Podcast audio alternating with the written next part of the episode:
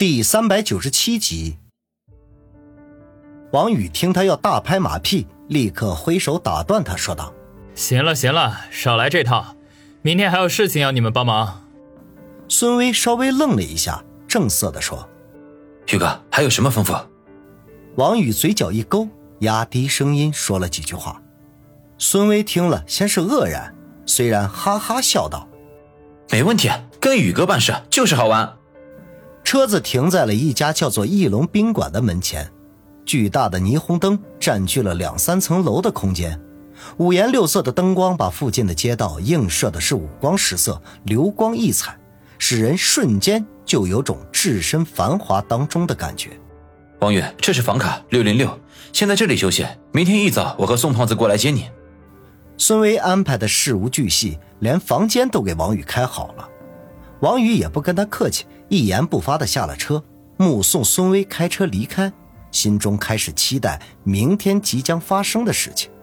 如果一切顺利，张彤等人对他的考验，他也算是顺利通过了。其实这一切根本就是超出了他的意料之外。不过好运来时，那是挡也挡不住的。想到这里，王宇忍不住嘿嘿一笑。不管怎么样，眼前形势一片大好，李家父子在劫难逃。明天只看李寿山是弃车保帅，还是鱼死网破了。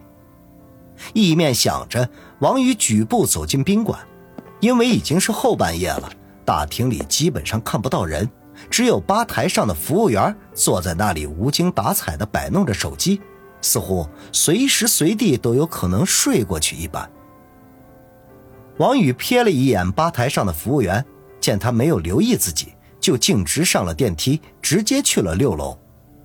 在六零六的房间里，王宇脱离外套就躺在床上，吐了口气，脑海里情不自禁地想起了那个叫做雨桐的女人，嘴角勾起一抹微笑来，咂巴了一下嘴巴，自言自语地说道：“这个美女身材可真不错，可惜今天时间紧，要不然……”非得让她好好享受一番。这想着想着，一阵倦意袭来，打了个哈欠，就昏昏沉沉的睡了过去。也不知道过了多久，一阵手机铃声把他从睡梦中吵醒。他唰的睁开眼睛，连忙在衣兜里摸出手机来，是孙威打过来的。宇哥，起床没有？已经八点多了，我和宋胖子在楼下等着呢。啊，起来了，我马上下去。对了，昨晚交代你的事情都安排好了吗？王宇没想到自己会睡得这么沉，差点耽误了正事忙不迭的说道：“宇哥放心，一切都安排妥当。”好，等我洗把脸就下去。王宇连忙挂断手机，去卫生间里草草的洗了一把脸，就急冲冲的下了楼。经过大堂的时候，吧台里的服务员已经换了另外一个人，在宾馆的门口。孙威和宋奎站在一辆破旧的捷达车前，一脸焦急地往宾馆里张望。见王宇出来了，就赶紧迎上去，说道：“旭哥，我们得动作快点。”王宇眼皮一翻：“咱们不去，他也热闹不起来。”当下由孙威开车直奔西城区。在春城市有几处老旧的棚户区，都是几十年的老房子。现在看起来已经有点影响市容了，不过棚户区改造不是一年两年就可以完成的，在上一任书记在职的时候就已经着手动工，取得了不小的成绩。当然，也都是相对比较容易改造的那一部分。等到了梁国俊和李寿山这一届领导班子，留下的却是个烂摊子，想要有所建树，实在是举步维艰。李寿山是土生土长的春城人，以前一直都在基层工作，只有在最近几年，他才平步青云，坐上了市长的宝座。他深知老城区改造的艰难，梁国俊上任不久，就找了一个机会，把这个烫手的山芋丢给了他。梁国俊是从外地空降的领导，初来乍到，对春城市的情况还不怎么了解。而且为了尽快的做出成绩来，毫不犹豫的就接招了。令李寿山意外的是，梁国俊是个实干家。经过几年的努力，老城区改造竟然大有成效，在春城市百姓当中获得了很好的口碑。他心中不禁气恼，便暗中极尽可能的使绊子耍手段。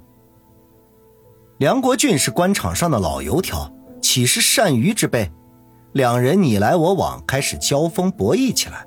这就是老城区剩余的最后一部分改建停滞不前，这一耽误就是一年之久。此刻眼看到了领导班子换届，李寿山信心爆棚，觉得市委书记的宝座非他莫属，于是就在年前的某次会议上提出重启老城区改造计划，由他亲自主持。梁国俊没有任何的意见，在会议上当即举双手表示同意，甚至还隐晦地表示，以后春城市的发展就全都仰仗李市长了。当时李寿山意气风发。提出优先改造西城棚户区，在那里兴建居民小区和世纪广场，造福一方。可是令他万万没有想到的是，梁国俊表面上妥协，背地里却搞起了小动作，居然请人偷拍他的叉叉圈圈的照片，还趁着新年来临之际大肆传播，差点令他万劫不复。幸好他后台强硬，才使他化险为夷。这使他对梁国俊的怨恨却是越来越深，这段时间一直在寻找机会反击，没想到梁国俊却坐不住了。刚从京城回来，就迫不及待的想要去西城区视察，说是要了解一下老百姓的需求，绝对不搞强拆之类的。这摆明了就是要在鸡蛋里挑骨头，给他找不痛快。李寿山这几天被李飞的事情搞得是一个头两个大，现在梁国俊又先他一步亮剑，这时候不能退缩，只得硬着头皮上了。八点半一过，市委的车队就开到了西城棚户区，那边的分区主任带着同事们夹道迎接，还引来了不少群众的围观。毕竟关系到安居乐业的大事，百姓们也想从领导的嘴里得到一个准确的答案。梁国俊打定主意要给李寿山难看，也不去小区的礼堂，直接在一处比较宽阔的场地上停车，然后带头下车和周围的群众打起招呼来，倒是把堂堂市长大人给晾在一边了。李寿山他本来就一肚子的火，这会儿哪能沉得住气呀？当即把秘书长给叫了过来，皱着眉头问他：“这梁书记这是要唱哪一出啊？”秘书长权力不小，可是也是上面伺候领导，下面安抚人心的，费力不讨好的职务。这听李寿山这么一问，当即就是一阵挠头，心说：“你这不是明知故问吗？叫我怎么回答呀？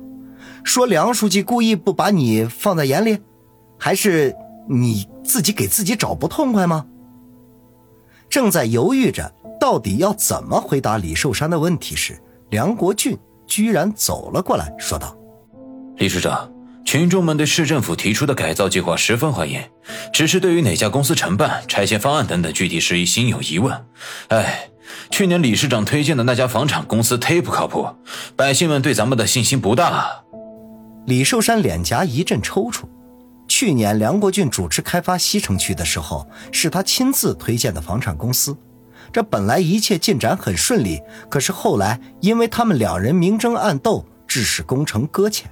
说起责任来，梁国俊也难逃其咎。可是现在他轻描淡写的一句，就全推他身上了。